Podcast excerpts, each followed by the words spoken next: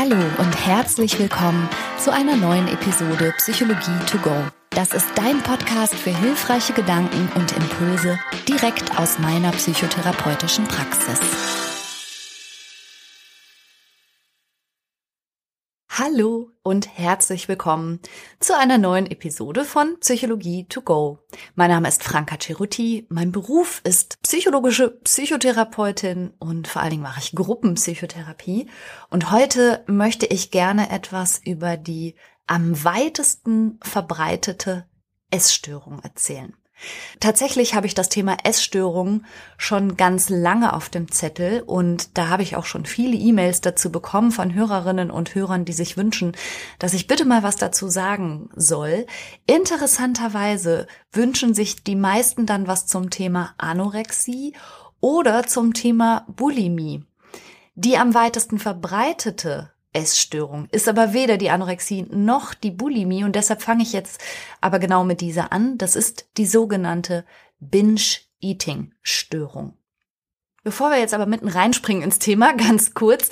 In der letzten Woche ist ja die Episode ein wenig eskaliert und plötzlich war ich mittendrin in dem Versprechen, dass ich eine, eine Schlangenkonfrontation mittels VR-Brille mache. Tatsächlich haben Christian und ich das gemacht. Wir haben das aufgezeichnet.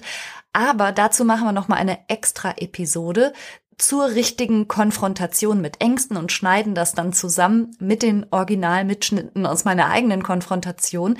Da brauche ich aber noch ein bisschen Zeit für. Also habt bitte Geduld und lasst euch auf das Thema heute ein, nämlich eben die Binge-Eating-Störung. Der Begriff to binge, den konnte ich gar nicht so richtig übersetzen. Ich finde Bingen übersetzt mit Saufgelage oder so, aber tatsächlich benutzen wir den Begriff im Deutschen ja auch, wenn wir sagen, dass wir zum Beispiel eine Serie bingen oder manchmal bekomme ich auch ganz nette E-Mails, wo mir dann Leute schreiben, hey, ich habe deinen Podcast entdeckt und jetzt binge ich den durch. Also was der Begriff meint, ist, glaube ich, klar. Es bedeutet etwas von viel konsumieren in kurzer Zeit und vielleicht steckt da ja auch bereits die Idee von Kontrollverlust so ein bisschen drin. Und für diejenigen, die sich wundern und vielleicht von der Binge-Eating-Störung noch nie gehört haben, tatsächlich ist die in der International Classification of Diseases nur unter den atypischen Essstörungen erfasst. Und der Begriff hat bei weitem nicht so eben die Bekanntheit wie jetzt Anorexie oder Bulimie, aber nur mal zum Vergleich. Ich habe mal nach Zahlen geschaut und die Bundeszentrale für gesundheitliche Aufklärung sagt, dass drei Prozent aller Frauen und ein Prozent aller Männer eine Binge-Eating-Störung haben. Und im Vergleich mal dazu, ebenfalls von der Bundeszentrale für gesundheitliche Aufklärung, ist Bulimie bei zwei Prozent der Frauen verbreitet und Anorexie bei bis zu 1,5 Prozent der Frauen und Männer haben um die Hälfte reduziert eine Auftretenswahrscheinlichkeit. Also das heißt, Binge-Eating-Störung ist die am weitesten verbreitete Essstörung. Ganz viele Menschen wissen aber weder, dass es sie gibt, noch auch nur, dass sie eine Binge-Eating-Störung haben. Und das ist mir bewusst geworden in meiner Praxis, als ich die Frau T kennengelernt habe. Und die heutige Episode möchte ich auch so ein bisschen langhangeln an den Erfahrungen von der Frau T, wobei hoffentlich klar ist, ich würde hier niemals indiskreterweise gegen meine Schweigepflicht verstoßen und Fallgeschichten so erzählen, dass die eins zu eins so sind, sondern die sind immer abstrahiert. Also wenn ich sage, Frau T, kann es genauso gut Herr R gewesen sein. Also ich verändere Sachen so sehr, dass die Betroffenen selbst noch nicht mal merken würden, dass sie gemeint sind, aber es dient hoffentlich so ein bisschen der Veranschaulichung. Die Frau T kommt also zum Erstgespräch in meine Praxis vor allen Dingen wegen einer depressiven Symptomatik. Sie ist nach sehr langjähriger Partnerschaft verlassen worden. Und jetzt ist Trennung an sich kein Therapiegrund, sowas passiert ja schon mal, aber tatsächlich ist diese Traurigkeit und auch das Gefühl von Lustlosigkeit, Antriebsverarmung, die Schlafstörungen und das Grübeln bei der Frau T jetzt so lang anhalten, dass sie dachte, sie könnte mal Hilfe brauchen. Und im Erstgespräch zeigen sich außerdem auch noch, ja, durchaus ängstlich gefärbte Symptome. Also die Frau T geht nicht gerne unter Menschen. Sie hat ihren Arbeitsplatz und ihr engeres Umfeld. Da ist sie dann auch ganz engagiert und rege, aber fremde Menschen kennenzulernen, fremde Situationen aufzusuchen und überhaupt Dinge zu machen, die so ein bisschen außerhalb ihrer Komfortzone liegen. Das hat sie gar nicht gern, was sie aber unter anderem damit begründet, dass sie sich für sich selber schämt. Sie hat nämlich in einem Ausmaß zugenommen, dass sie selber belastend findet und sie sagt, dass sie, egal wo sie hingeht, ja, sich schämt, weil sie angeschaut wird, weil sie immer denkt, was andere Leute denken und das hätte sie schon so sehr eingeschränkt. Frau T. war früher sehr sportlich. Sie hat Frauenfußball gespielt und dann aber im Zuge ihrer intensiver werdenden Partnerschaft und dann wurde ein Haus gemeinsam umgebaut und es kamen berufliche Herausforderungen dazu, hat sie das Fußballspielen sein gelassen. Das war so auf Hobbyniveau und das war das erste Mal auch, dass sie richtig an Gewicht auch zugelegt hat, so in einem Ausmaß, dass sie dann versucht hat, auch mit Diäten und bestimmten Ernährungsplänen gegenzusteuern, hat aber nicht so richtig viel gebracht. Das war so die erste Sitzung mit Frau T. Und im Rausgehen, also literally im Flur, sagt sie zu mir, ach, vielleicht sollten Sie auch noch eins wissen. Ich habe irgendwas Komisches mit meinem Essen. Und dann habe ich gesagt, was, was ist denn komisch mit Ihrem Essen? Ja, also irgendwie merke ich, dass ich ganz oft im Stehen vor dem Kühlschrank unglaubliche Mengen an Essen konsumiere, was auch teilweise gar nicht zusammenpasst. Also Eis, Thunfisch, dann noch irgendwie ein Heringssalat und alles geht durcheinander, eigentlich total ekelhaft und tatsächlich esse ich auch so lange, bis ich absolut nicht mehr kann oder bis mir richtig schlecht wird. Komisch, ne? Haben Sie sowas schon mal gehört? Und dann habe ich nur gedacht, oha, ja, das habe ich in der Tat schon mal gehört. Dann haben wir es mutmaßlich mit einer Binge-Eating-Störung zu tun. Ich habe natürlich Frau T. für weitere probatorische Sitzungen einbestellt und dann haben wir genau das mal ein bisschen genauer abgeklopft. Die Binge-Eating Disorder ist gekennzeichnet durch wiederkehrende Essanfälle und als Essanfall, da gehe ich aber gleich noch mal ein bisschen genauer drauf ein, bezeichnet man eben anfallsartiges Essen, was den Verzehr von Lebensmitteln in einer Menge und vor allen Dingen in einem Zeitraum aus dem Rahmen fallen lässt. Also es ist ein bisschen schwammig formuliert. Die Leute essen schneller, als man das normalerweise tun würde. Sie essen häufig, bis sie selber ein unangenehmes Körpergefühl haben, ein Völlegefühl oder sogar Schmerzen. Die Essanfälle passieren manchmal ganz unabhängig davon, ob wirklich Hunger besteht oder nicht. Also es gibt ganz viele Gründe zu essen, die mit Hunger nichts zu tun haben und Essanfälle haben eben oft auch mit Hunger nichts zu tun. In den meisten Fällen passieren diese Essanfälle allein und während des Essanfalls kommt manchmal so ein Lustgefühl oder ein entlastetes, befriedigtes Gefühl auf, in der Regel direkt hinterher, aber ein ganz, ganz negatives Gefühl. Und der Leidensdruck wegen dieser Essanfälle ist häufig hoch. Und wenn jemand das mindestens einmal pro Woche hat, über einen Zeitraum von drei Monaten hinweg, dann kann man eine Binge-Eating-Störung in Betracht ziehen. Man muss da ein bisschen genauer hinschauen, weil die Essstörungen untereinander, also auch die Anorexie und auch die Bulimie, ja manchmal so ineinander übergehen oder phasenhaft mal das eine, mal das andere vorherrscht. Aber das sind jetzt so diagnostische Details, das ist vielleicht nicht so wichtig. Also wer innerhalb von zwei Stunden eine Nahrungsmenge aufnimmt, die definitiv größer ist als das, was die meisten Menschen in einem ähnlichen Zeitraum unter ähnlichen Umständen schaffen würden zu essen, dann ist das wahrscheinlich ein Essanfall. Und dazu kommt auch noch ein Gefühl von totalem Kontrollverlust. Also wirklich eine Ohnmacht sich selbst gegenüber und das Gefühl, ich kann's gar nicht steuern. Eine andere, aber trotzdem zur Binge-Eating Disorder gehörende Art zu essen ist gar nicht so explizit eng umrissene Essanfälle zu haben, wie jetzt meine Frau T nach der Arbeit im Stehen vor dem Kühlschrank, sondern das ist das sogenannte Grazing oder Nibbling. Also das sind Menschen, die im Grunde, also auch wenn es jetzt bös klingt, aber tatsächlich nahezu ununterbrochen irgendwas knabbern, knuspern oder auch trinken. Also jemand, der seine zwei, drei Flaschen zuckerhaltiger Limonade am Tag trinkt, tut sich da natürlich auch keinen Gefallen. Aber dieses ständige beschäftigt sein mit Konsum und häufig sind das eben auch süße Sachen, Knabbersachen und so weiter, kann auch in die Binge-Eating-Disorder reinfallen. Essanfälle, das hast du ja wahrscheinlich schon mal gehört, die gibt's auch bei der Bulimie. Charakteristisch für die Bulimie ist aber, dass es eben gegenregulierende Maßnahmen gibt, also dass ähm, dann Erbrechen induziert wird oder dass diejenigen Abführmittel nutzen oder etwas, um das, was sie gegessen haben, ja, auf welchem Weg auch immer wieder rauszubringen. Und das tun Menschen mit einer Binge-Eating-Störung nicht.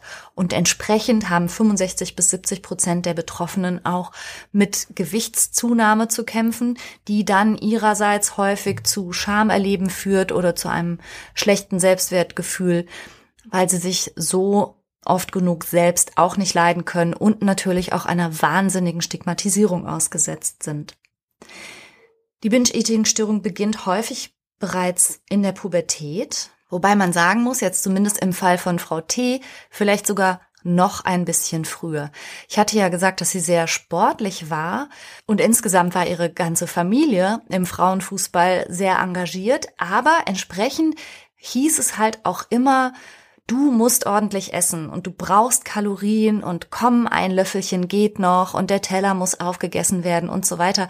Also man kann sagen, im Rückblick war Frau T.'s Essverhalten vielleicht nie so richtig günstig. Und tatsächlich muss man sagen, war es sogar ja so ungünstig, dass sie dieses im Stehen getrieben vor dem Kühlschrank alles aufzuessen, was da drin ist, ja wirklich, also wirklich eher beiläufig und im Rausgehen erwähnt hat und niemals auf die Idee gekommen wäre, dass das zumindest jetzt aus therapeutischer Sicht Störungswert haben könnte, dass das etwas ist, was vielleicht eine Krankheit ist, etwas, was einen Namen hat. Also dass ihr die Idee noch nicht immer gekommen war, zeigt, dass ihr Essverhalten vielleicht schon sehr lange nicht ganz günstig war. Und das scheint auch ein bisschen ein Unterschied zu sein zwischen den Menschen, die eben an einer Binge-Eating-Störung leiden, im Vergleich zu denjenigen, die an einer Bulimie leiden.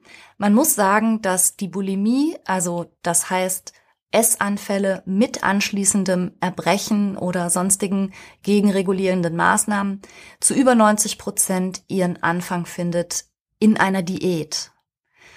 Also Menschen mit einer Bulimie beginnen häufig, weil sie unzufrieden sind, weil sie denken, dass sie irgendwelchen Idealen nicht entsprechen, denen aber entsprechen müssten, weil sie ihr Selbstwertgefühl an eine vermeintlich ideale Optik knüpfen und so weiter, beginnen sie eine Diät, häufig in einem unfassbar frühen Alter, dramatisch früh, wie ich finde. Also ich finde Diäten, ach egal, anderes Thema, aber jedenfalls nehmen über 90 Prozent aller bulimischen Essstörungen ihren Anfang eben darin, dass die Menschen hungern.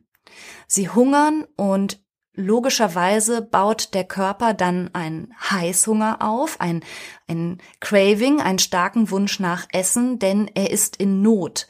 Und irgendwann ist dann das Essverhalten so rigide und so restriktiv, dass das wie zu platzen scheint. Und dann erleiden die Menschen einen Kontrollverlust, haben einen Essanfall, für den sie sich aber hinterher schämen und wo sie auch denken, oh nein, jetzt ist mein ganzer schöner Erfolg zunichte und dann erbrechen sie halt. Und das ist um es mal ganz deutlich zu sagen, und da zitiere ich jetzt eine andere Patientin, die gesagt hat, das ist wie Scheiße im Ventilator. Also nicht nur Scheiße, sondern Scheiße im Ventilator. Das werde ich nie vergessen, weil das auch ein, eine sehr, sehr belastende Erkrankung ist, aber über Bulimie wollten wir heute gar nicht so viel sprechen. Jedenfalls ist es bei der Binge-Eating-Störung anscheinend ein bisschen anders. Sie nimmt nicht unbedingt ihren Anfang über dieses restriktive, rigide Diäten, was dann irgendwann der Körper nicht mehr mitmacht und dann ein Heißhungergefühl aufbaut, sondern eben manchmal sind es so familiäre Muster, also familiär Essen überhaupt als Antwort zu nutzen auf ganz viele Zustände, Bedürfnisse und Stimmungslagen, also Essen bei Langeweile, Essen bei Frust,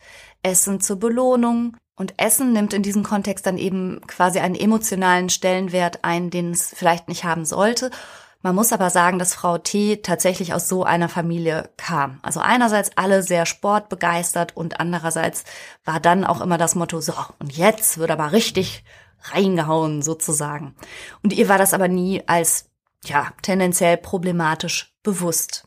Nachdem ihr Partner, ihr Verlobter sich von der Frau T getrennt hatte, wendete sich so ein bisschen das Blatt. Also ganz viele Sachen haben sich dadurch verändert und das kannst du dir vielleicht auch vorstellen, wenn man in so einer Trauer ist und wirklich keinen Kopf für nichts hat, auch überhaupt keine Lust hat, für sich selber einzukaufen, für sich selber zu kochen, überhaupt nur für sich selber zu sorgen, ist ja in so einer Trauer nicht leicht und es ist auch einfach schmerzhaft, sich dann allein an den Tisch zu setzen, an dem man sonst zu zweit gesessen hat und so. Also auch da ist es sehr, sehr unmerklich passiert, dass Frau T in dieser Verfassung, in der es ihr nicht gut geht, in der sie sehr traurig war, schlecht geschlafen hat, ganz viel gegrübelt hat, keinen Antrieb hatte, keine Konzentration. Also sie hat quasi ihre Arbeit noch bewältigt, ansonsten aber nicht viel. Und dann hat sie sich auf dem Nachhauseweg von der Arbeit häufig so, ja, einfach wegzusnackende Sachen gekauft. Also einfach ratsch aufmachen oder ratsch heiß machen.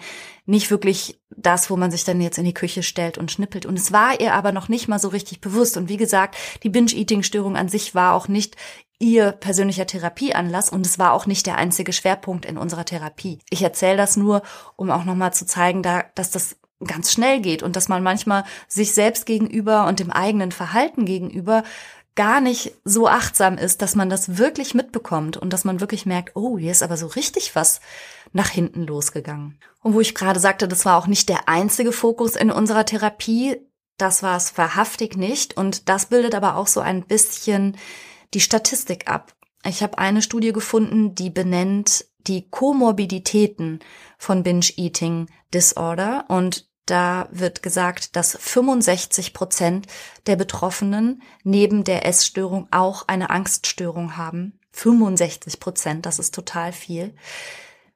46 Prozent haben eine affektive Störung. Also affektiv bedeutet immer die Gefühle betreffend und in der Regel meint man mit einer affektiven Störung eine Depression. Und 43 Prozent haben eine sogenannte Impulskontrollstörung. Und das ist interessant. Zu den Impulskontrollstörungen habe ich ja auch schon mal Podcast-Episoden gemacht. Dazu zählt vor allen Dingen so etwas wie Trichotillomanie und Dermatillomanie. Also das heißt, das Haare ausreißen, knibbeln, aber auch Fingernägel kauen.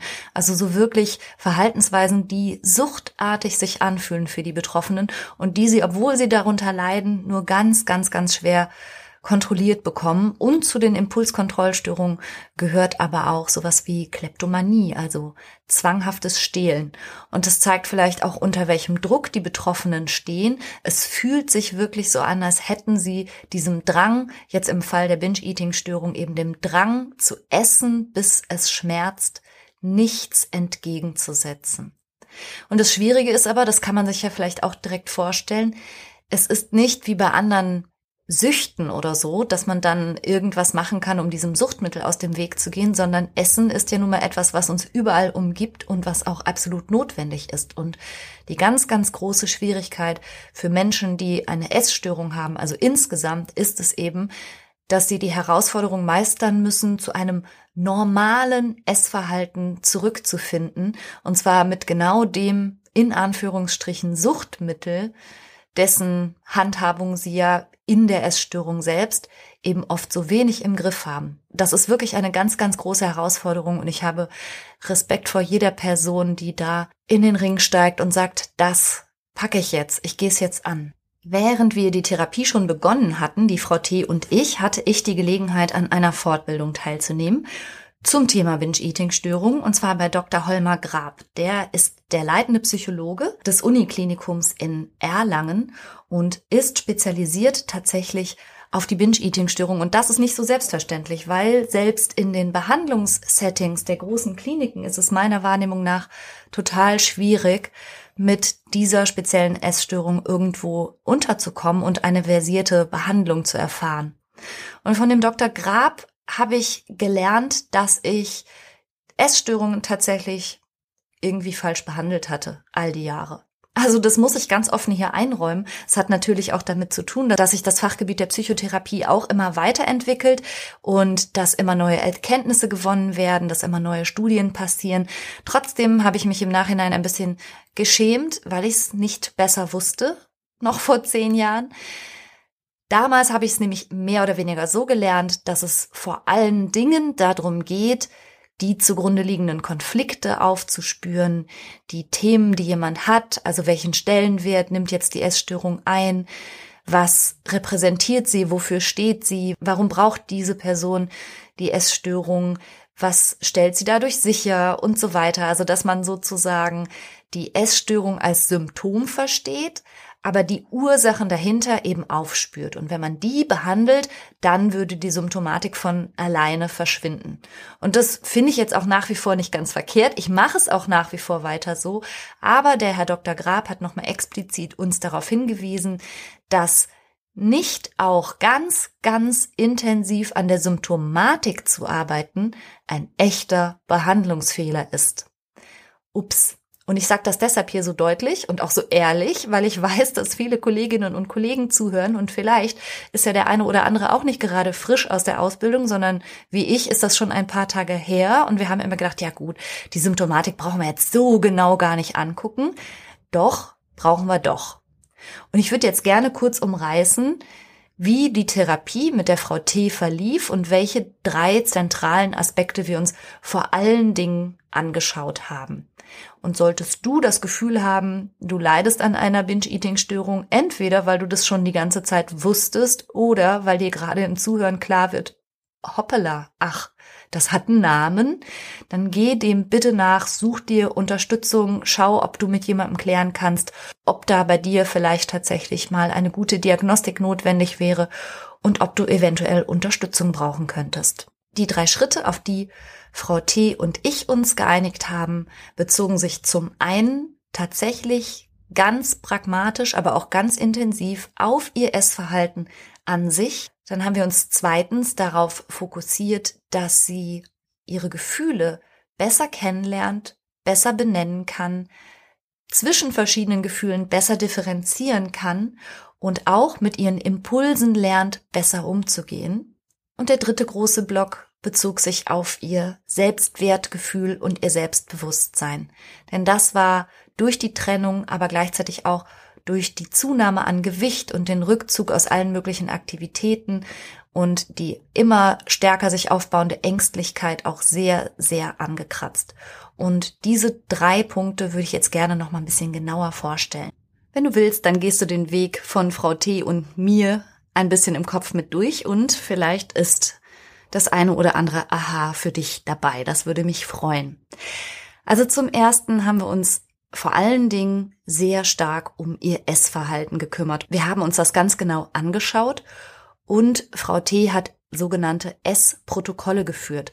Das heißt, sie hat eine ganze Weile lang alles aufgeschrieben, was sie gegessen hat. Und nein, das war nicht angenehm.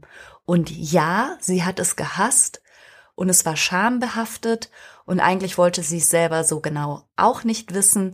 Und trotzdem hat sie sich darauf eingelassen und wirklich eine ganze Weile, mehrere Wochen lang wirklich alles aufgeschrieben. Und dabei kam raus, dass sich dieses, was ich eingangs schon beschrieben hatte, dieses Nibbling, dieses ständig irgendetwas knabbern, knuspern, naschen, im Vorbeigehen, in den Mund stecken, zum einen häufiger mal abspielte bei der Arbeit, wobei sie da nicht diejenige war, die für das Knabberzeug gesorgt hatte. Also immer wenn andere was mitgebracht hatten, dann war das etwas, was bei ihr eine Rolle spielte. Und ansonsten eben auch diese von der Arbeit nach Hause kommen und dann den Essanfall vor dem Kühlschrank. Das waren so die Hauptbereiche. Und wir haben erstmal geschaut, dass Frau T ein geregeltes und ausgewogenes Essverhalten überhaupt etabliert.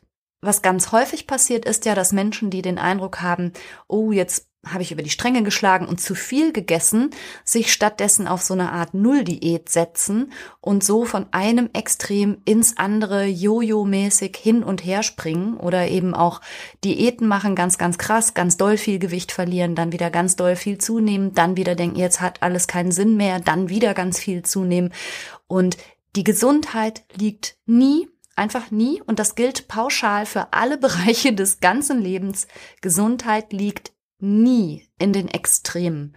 Insofern halte ich auch null Komma gar nichts von irgendwelchen Radikaldiäten mit einem Binge-Eating-Tag. Das ist Essstörung mit Ansage. Das ist kompletter Quatsch und nie im Leben hat die Natur uns so gebaut. Allerdings, wie hat uns die Natur gebaut? Das ist natürlich jetzt auch im Fall von Frau T zu sehen, dass das ein bisschen tückisch ist. Man muss sich ja klar machen, Essen an sich ist belohnend. Also das Belohnungssystem im Gehirn springt an, wenn wir essen. Das ist lustbetont, das ist was Angenehmes und das hat die Natur ganz automatisch so eingerichtet, dass alles, was den Fortbestand unserer Gattung Mensch gewährleistet und sicherstellt, macht auch Spaß. Und Essen gehört eben dazu. Und wenn man so will, ist unser innerer Steinzeitmensch auch immer eher bereit, uns das Signal zu geben, von wegen, iss mehr, anstatt zu sagen, nee, lass mal ruhig die Hälfte liegen. Also wir kommen vor einigen Jahrzehntausenden, was evolutionsgeschichtlich nur ein Wimpernschlag ist, kommen wir aus einer Zeit, wo, wenn es Essen gab, du mal lieber reinhaust und anlagerst und auch viel ist, wenn es eben gerade da ist. Heutzutage leben wir aber natürlich in einem absolut ausufernden Angebot von Nahrungsmitteln, für die wir uns nicht anstrengen müssen, für die wir uns noch nicht mal be bewegen müssen. Wir können es uns ja auch liefern lassen. Und dann eben noch unser Belohnungssystem im Gehirn, was Essen super findet und der innere Steinzeitmensch, der sagt, komm, ein Löffelchen geht noch. Und dann kommt noch die eigene Erziehung dazu, die das vielleicht auch noch geschürt hat. Und schwupps haben wir ein ganz schön unausgewogenes Essverhalten. Wie gesagt, die Lösung liegt meines Erachtens keineswegs darin, ab und zu komplett über die Stränge zu schlagen und sich dann wieder restriktiv irgendwie am Riemen zu reißen und nur trockenen Blattsalat zu essen, sondern ein insgesamt ausgewogenes Essverhalten ist so das, was Experten und Expertinnen empfehlen. Menschen mit einer Essstörung wissen aber häufig überhaupt gar nicht mehr, was überhaupt eine normale Portion ist und die können auch ganz lange, zumindest diejenigen mit einer Binge-Eating-Störung, nicht von dem Gedanken loslassen, dass es doch eine gute Idee ist, nicht zu frühstücken und nicht Mittag zu essen, weil sie dann denken, na ja, abends werde ich so viel essen, dann ist doch gut, wenn ich nicht schon vorher so viel gegessen habe. Aber natürlich wird umgekehrt ein Schuh daraus, wenn du gefrühstückt hast und zwar gut und dann nach einigen Stunden ein Mittagessen hattest und zwar ein gutes. Dann fällt es dir abends leichter, weil du nicht schon auf der letzten Rille läufst und Hunger hast, und ein Kaloriendefizit aufgebaut hast, dann fällt es dir viel leichter, diesem starken Wunsch nach Überessen zu widerstehen.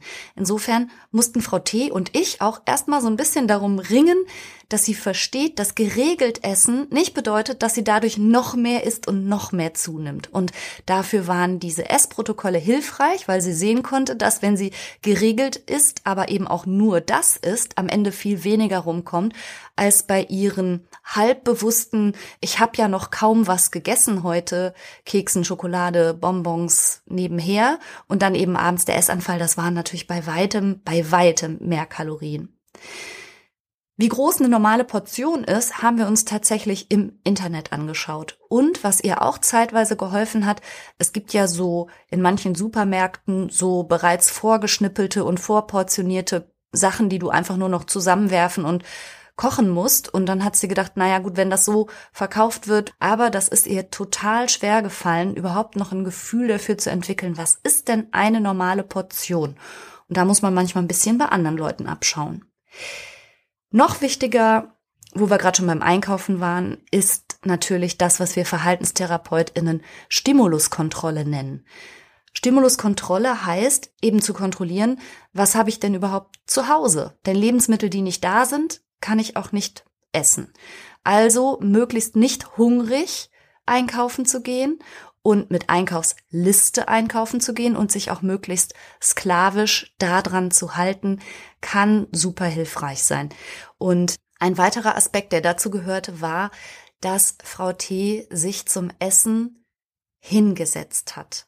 Sie hat sich nicht mehr an den alten Essplatz gesetzt, wo sie vorher mit ihrem Partner gesessen hatte. Sie hat sich in der Küche einen Essplatz eingerichtet. Das war für sie so eine Art Neustart. Aber ganz wichtig, hinsetzen und dann nur essen. Keine anderen Aktivitäten, kein nebenher Fernsehen, nebenher Internet, nebenher lesen, sondern Essen bedeutet ganz achtsam jetzt zu essen. Und ich hatte ganz am Anfang schon gesagt, dass Menschen mit einer Binge-Eating-Störung häufig sehr schnell essen und es gibt sogar Studien, die haben sich mit der Bissgröße befasst und die konnten zeigen, dass sie eben auch, vor allen Dingen wenn sie gestresst sind, große Bissen abbeißen, ja? Also jemand mit einer Binge-Eating-Störung nimmt sich den ganzen Mund voll, kaut kaum, schluckt schnell und dann ist die nächste Gabel schon gefüllt. Und da haben wir so ein bisschen versucht, einen Riegel vorzuschieben und sie hat sich eben hingesetzt und hat es sich angewöhnt, jeden Bissen zehnmal zu kauen. Deshalb war es auch gut, dass sie auf keinen Fall nebenher fernsieht oder Internet daddelt oder irgendwas, sondern wirklich, sie hat ihre Bisse gekaut. Das klingt jetzt für dich, wenn du kein Problem mit Essen hast, vielleicht super, super seltsam. Aber es hat ihr geholfen, eben nicht in dieses überstürzte, überhastete Schlingen regelrecht zu geraten, sondern in Ruhe zu essen.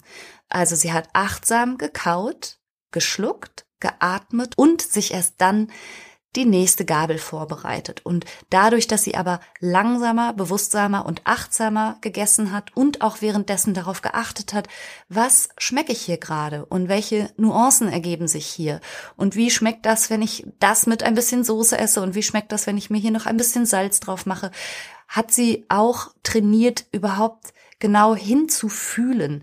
Denn vorher ging ihr Essen ja oft sehr durcheinander und eigentlich ging es ihr darum, zu diesem Gefühl hinzukommen, wo dann die Fülle kommt und nicht so sehr um den Geschmack und Genuss in dem Moment. Und das haben wir versucht zu üben. Der Vorteil langsamen Essens ist ja auch, dass das Essen ja eben gekaut wird und dann durch die Speiseröhre runterrutscht und im Magen ankommt. Wenn man sehr schnell schlingt, ist man schneller an dem Punkt, dass man sich komplett übergessen hat. Es ist anhaltend so gewesen, dass Frau T kein Sättigungsgefühl hatte. Und das hat natürlich auch damit zu tun, dass wenn Menschen gewohnt sind, den Magen, den kannst du dir vorstellen wie so ein Beutel, wenn der häufig sehr, sehr, sehr übervoll gemacht wird, dann dehnt der sich, der leiert regelrecht aus, so dass es bei Menschen, die eine Binge-Eating-Störung haben oder eine Bulimie, wirklich verloren geht, dieses Sättigungsgefühl, weil der Magen so groß ist. Und das war wiederum ein psychologischer Aspekt. Dieses Gefühl, ich bekomme nicht genug, das war daraufhin auch sehr hartnäckig. So als würde sie sich nicht gut genug versorgen, was natürlich nicht der Fall ist. Also sie fing ja gerade erst an, sich achtsam und das erste Mal seit langem gut um sich zu kümmern und trotzdem blieb da immer dieser etwas widersprüchliche Aspekt von, nee, wenn ich nicht satt bin, habe ich auch nicht genug gekriegt. Und das war sicherlich auch so ein biografisches Relikt aus der Vergangenheit von der Frau T. Was ich mir auch vom Dr. Grab abgeschaut habe aus der Fortbildung, was wir aber genauso jetzt bei mir in der Praxis nicht machen konnten, aber in seiner Station wird es so gemacht, dass ganz reizvolle Nahrungsmittel, also genau die Nahrungsmittel, die die Leute besonders attraktiv und lecker finden, quasi aufgebaut werden und diejenigen werden auch mit allen Sinnen damit konfrontiert, aber essen sie nicht. Und das klingt vielleicht grausam, ähm, jemandem quasi das Lieblingsessen vor die Nase zu setzen und zu sagen, na, das isst du jetzt aber nicht. Schnupper mal dran, aber ist es nicht. Aber genau darum geht es ja unter anderem auch, dass Menschen mit einer Binge-Eating-Störung lernen, diese Anspannung auszuhalten und eben auch den positiven Effekt merken, dass diese Anspannung irgendwann nachlässt und dass dieses Gefühl, das sie immer so zum Essen auch treibt, eben nicht unaushaltbar ist, nicht unendlich und dass sie widerstehen können. Und dass sie sich sowas sagen können wie, naja, es wird wieder schönes Essen für mich geben, ich brauche das jetzt nicht, ich kann jetzt verzichten. Oder riecht gut, aber ich muss das jetzt nicht haben. Das ist schwer, wir haben das in der Praxis tatsächlich mit Keksen gemacht, die die Frau T ganz lecker findet. Und da haben wir dran gerochen und haben die in der Hand gehalten. Und dann haben wir ein ganz kleines Eckchen abgebissen und ganz intensiv geschmeckt und dann wieder weggelegt den Keks. Denn auch so das Gefühl für Portionen und so geht einfach verloren. Und das war eine sehr gute Übung, bei der sie testen konnte, wie sehr sie dann auch schafft zu widerstehen. Und nur um das nochmal klarzustellen, es geht nicht darum, gemeinerweise jemand was Leckeres vor die Nase stellen und das verbieten. Das ist überhaupt nicht das Ziel von der Sache, sondern ganz im Gegenteil gerade Menschen mit Essstörungen haben ja so unfassbar rigide Vorstellungen von Essen. Das bildet sich dann nicht immer in dem ab, was sie tun, aber tatsächlich haben sie ganz viele Gedanken an verbotene Lebensmittel und dass Genuss nicht in Ordnung ist und dass das eigentlich alles schambehaftet ist. Und tatsächlich geht es in Wirklichkeit darum zu sagen, hey, Genuss ist etwas Alltägliches und all das kannst du immer. Es geht nur um die Kompetenz zu widerstehen, wenn du, selbst wenn es lecker ist, eigentlich kein Hunger hast. Oder du kannst widerstehen, wenn es zwar appetitlich wirkt und dir den, das Wasser im Mund zusammenlaufen lässt, aber eben einfach jetzt schon genug gegessen wurde. Darum geht's und nicht darum, leckere Lebensmittel zu verbieten. Der zweite Themenschwerpunkt in der Therapie bezog sich auf Frau T.s Umgang mit Gefühlen. Sie kam aus einer Trennung, sie war verletzt, ihr Selbstbewusstsein war sehr, sehr angeknackst.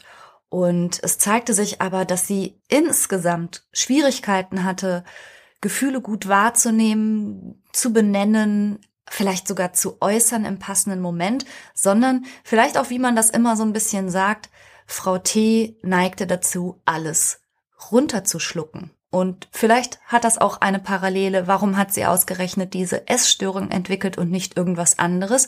Frau T war ein Mensch, der vieles runtergeschluckt hat. Und ja, das war eben ein Klassiker zum Beispiel im Leben von Frau T, dass sie ein bisschen auch so sich selbst erfüllende Prophezeiungen produziert hat. Also ich hatte ja gesagt, dass sie innerhalb ihrer Familie und des engeren Freundeskreises ganz umtriebig war. Und mit umtriebig meine ich, dass sie so bestimmte WhatsApp-Gruppen organisiert hat und auch Dinge am Laufen gehalten hat. Und wenn es dann irgendwas Geld einzusammeln gab oder irgendjemand hat Geburtstag und so, da haben sich einfach immer alle darauf verlassen, dass die Frau T das schon regelt. Also sie war wirklich für alle da. Bei Frau T selbst blieb aber das Gefühl übrig, hm, andere machen irgendwie gar nichts für mich und alle können sich auf mich verlassen, aber umgekehrt ist gar keiner für mich da. Und dann haben wir uns aber mal sie so versucht ein bisschen von außen zu betrachten und dann wurde ganz schnell deutlich, dass sie auch sehr angestrengt, sagen wir mal, das Image von Unbelastetheit, Fröhlichkeit, ja auch einer gewissen Kompetenz, Dinge zu regeln, dass sie das auch gerne und gut macht und so. Dieses Image hat sie schon auch sehr stark verbreitet. Also andere Leute konnten gar nicht wissen, dass sie sich verlassen fühlt, dass sie sich alleine fühlt und dass sie gerne hier und da auch mal Unterstützung hätte, weil sie halt nichts davon hat durchblicken lassen so dass andere ihre Bedürfnisse wirklich nicht erkennen konnten und sie dann eher noch zusätzlich mit eigenen Anliegen belastet haben. Was natürlich Frau T wiederum in ihrem Erleben verstärkt hat, dass sie alles tut und die anderen nichts tun. Und solche Teufelskreise auch so im Zwischenmenschlichen haben wir gemeinsam ein bisschen aufgedröselt. Also runterschlucken im übertragenen Sinne ist auch unser Thema gewesen. Und da gab es dann natürlich auch noch Rückblicke auf ihre Beziehung und wie sie die erlebt hat und was da passiert ist. Ja, sie war ja gar nicht nur in erster Linie wegen ihrer Essstörung bei mir. Und der dritte Punkt ist das Thema Selbstwertgefühl und Selbstbewusstsein. Vielleicht kennst du das von dir selber auch. Ich weiß jedenfalls, also ich kenne es von mir, ich weiß es auch von vielen Patientinnen oder Patienten, dass ausgerechnet da, wo man eine in Anführungsstrichen Schwäche bei sich vermutet oder auch real eine hat, dass man sozusagen innerlich alles genau daran hängt. Also im, im Kleinen ist es so, dass Menschen mit Locken immer gerne glatte Haare hätten und Menschen mit glatten Haaren immer Locken. Aber das geht ja meine PatientInnen zum Beispiel mit ADHS, die denken sich, ach, wäre ich bloß organisierter, konzentrierter und sortierter, dann wäre mein Leben schön. Und meine Patientinnen mit Angststörungen denken natürlich, ach, wenn ich mutiger wäre, dann wäre mein Leben perfekt. Und im Fall von Frau T war es so, wie so oft, boah, wenn ich schlanker wäre und mich besser im Griff hätte, dann wäre alles super. Aber sie hat quasi ihren ganzen Selbstwert an genau ihrem Defizit in Anführungsstrichen bemessen. Und man muss sagen, das erschreckt mich manchmal richtig. Ich bin einerseits immer dankbar für die Offenheit und das Vertrauen, aber wenn mich Menschen manchmal einbeziehen und mich teilhaben lassen an ihren inneren Gesprächen, wie sie wirklich ernsthaft selber mit sich sprechen, dann bin ich manchmal schon sehr geschockt, wie gehässig, wie abwertend und wie unfassbar gemein manche Menschen mit sich selber reden. Und so war es eben auch bei Frau T. Also sie hat sämtliche Attraktivitätsdimensionen und alles, was sie als Mensch auszeichnet und wertvoll macht und wo sie auch selbst Wertgefühl draus schöpfen könnte, komplett ignoriert und nivelliert und hat stattdessen wirklich unschön und wirklich gemein mit sich gesprochen. Und das ist richtig tückisch, denn es gehört zur Wahrheit, dass es in unserer Gesellschaft ganz viel gewichtsbezogene Stigmatisierung gibt. Das ist Fakt. Menschen, die einem, was auch immer das sein soll, Normalmaß nicht entsprechen, haben real Stigmatisierung auszuhalten. Das sind Blicke, das sind Sprüche, das ist aber auch eine, eine nachweisbare Ablehnung zum Beispiel in Jobinterviews und so weiter. Und zu dieser Stigmatisierung, die von außen tragischerweise immer noch stark erfolgt, kommt sowas wie eine Eigenabwertung innerlich. Also es zeigte sich, dass Frau T, vielleicht auch, weil sie eigentlich ursprünglich aus diesem sportlichen Milieu kam und auch sowas Leistungsbezogenes hatte und ja, schwer zu beschreiben, aber sie war an diesem Punkt unfassbar hart mit sich selber und hat sich, wenn man so will, selber dafür stigmatisiert, dass sie eben diese Binge-Eating-Störung entwickelt hatte, dieses Essverhalten, das ihr ja ursprünglich als Störung gar nicht so bewusst war und im Zuge dessen auch zugenommen hatte. Und sie war wahrscheinlich bei weitem harscher, als das im Umfeld jemand hätte sein können. Und das hat natürlich bestimmte Teufelskreise auch noch zur Folge gehabt. Denn sie hat sich jetzt gar nicht mehr auf den Sportplatz getraut oder mit den alten Fußballkolleginnen zu treffen oder so. Was sie sich hätte vorstellen können, war Schwimmen. Wiederum aber die Vorstellung, im Badeanzug ins Schwimmbad zu gehen und jetzt dann auch noch in einer kleinen Stadt, wie wir hier wohnen, dann hatte sie schlimmste Befürchtungen, was dann passieren würde und was die Leute über sie denken würden. Wobei ich, wie gesagt, ich wiederhole mich da, aber ich glaube, so schlimm, wie sie selbst über sich gedacht hat, hat wahrscheinlich niemals jemand gedacht. Aber das war eben einfach auch ein großer Punkt in unserer Therapie, und ich habe was ganz Interessantes dazu gefunden von der Professor Dr. Anja Hilbert. Sie ist Professorin für Verhaltensmedizin in Leipzig und ihr Spezialgebiet ist die Binge-Eating-Störung. Und sie hat sich aber auch ganz stark mit Stigmatisierung und Selbststigmatisierung bei Menschen mit Übergewicht befasst. Und Übergewicht, ich lasse das jetzt einfach mal lose so stehen. Du merkst, ich habe heute weder über konkretes Gewicht gesprochen, noch habe ich über BMI gesprochen, noch habe ich über irgendwelche Normen, Tabellen oder sonst was gesprochen. Mich persönlich interessiert es null, sondern für mich ist Übergewicht dann, wenn jemand einen hohen Leidensdruck erfährt oder eben eine wie auch immer geartete Stigmatisierung wegen des Aussehens. Und ich möchte es überhaupt nicht an irgendwelchen Norm- und Standardmaßen festmachen. Die Frau Professor Hilbert hat eine Internetseite mit Studierenden ins Leben gerufen, die heißt adipositasStigma.de. Die Seite werde ich auch mal verlinken. Da kann man interessante Sachen lesen, unter anderem über die öffentliche Stigmatisierung und eben die Selbststigmatisierung. Und das passt so ganz gut zu den Themen, die ich auch mit Frau T hatte. Öffentliche Stigmatisierung besteht eben in einer negativen öffentlichen Meinung hinsichtlich zum Beispiel Charakterschwäche oder Inkompetenz. Es geht um Vorurteile und teilweise ganz emotionale Reaktionen auf Menschen, die jetzt nicht dem Normstandardmaß zu entsprechen scheinen und auch um eine reale Diskriminierung, zum Beispiel eben Benachteiligung beim Arbeitsplatz oder auch Vorenthalten von Hilfe, wo sie nötig wäre. Und die Selbststigmatisierung besteht eben darin, diese öffentliche Meinung sozusagen zu teilen und genauso gemein, abwertend, unfreundlich wie die schlimmsten Leute da draußen mit sich selbst umzugehen. Und die Verhaltensreaktion ist dann jeweils sowas wie Rückzug, Aufgeben, aber Hilfe auch nicht in Anspruch nehmen und auch Dinge nicht mehr zu tun, die einem eigentlich Spaß machen würden. So wie zum Beispiel Frau T. nicht schwimmen gehen wollte und auch nicht mehr zum Sport gehen wollte. Also sie hat sich quasi selbst ausgeklammert aus der Gesellschaft, in der Erwartung, dass andere sie sonst komisch behandeln würden. Sie hat es dann schon quasi mal selber erledigt. Und solche Sachen waren natürlich auch ganz viel Thema in der Therapie. Du kannst dir das vielleicht vorstellen und kennst auch das von dir. Auch das finde ich super verbreitet. Es war ja nun mal so, dass Frau T. verlassen worden war. Und klar, ihre Erklärung Nummer eins war natürlich, ja klar, ich habe dem einfach nicht gefallen, ich war nicht attraktiv für ihn und bestimmt ist seine neue Partnerin schlanker. Und das meine ich mit diesen eingeschränkten Attraktivitätsdimensionen.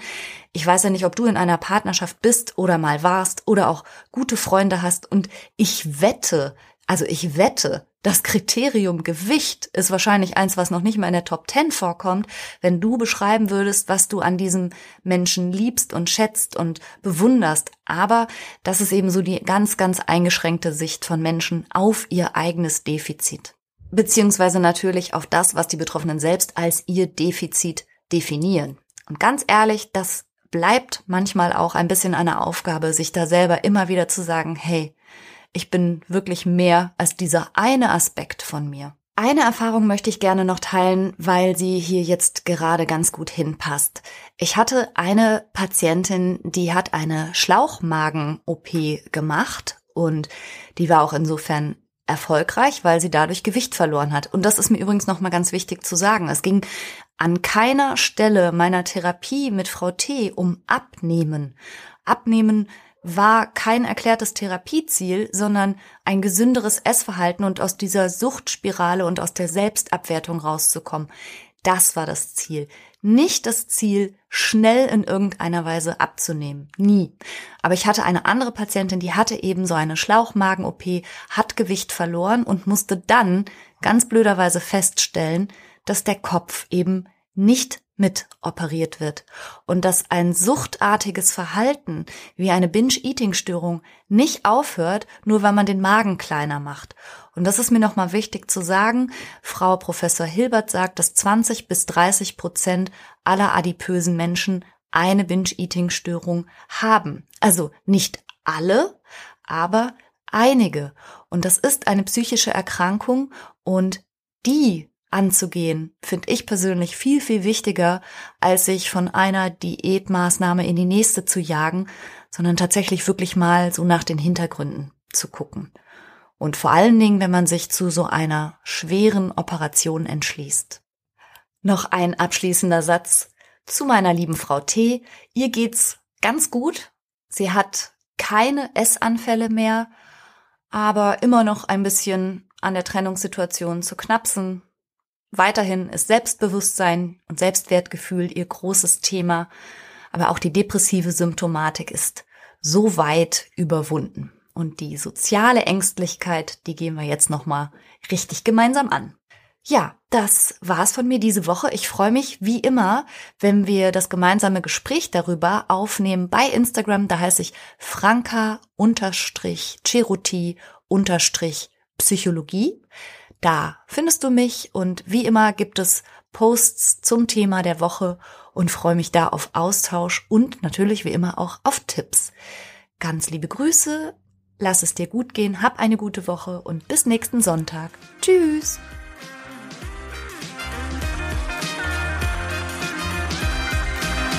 Das war's für heute. Ich hoffe, du konntest eine Menge frischer Gedanken für dich mitnehmen. Mehr davon gibt's auch auf meiner Seite www.franca-ceruti.de.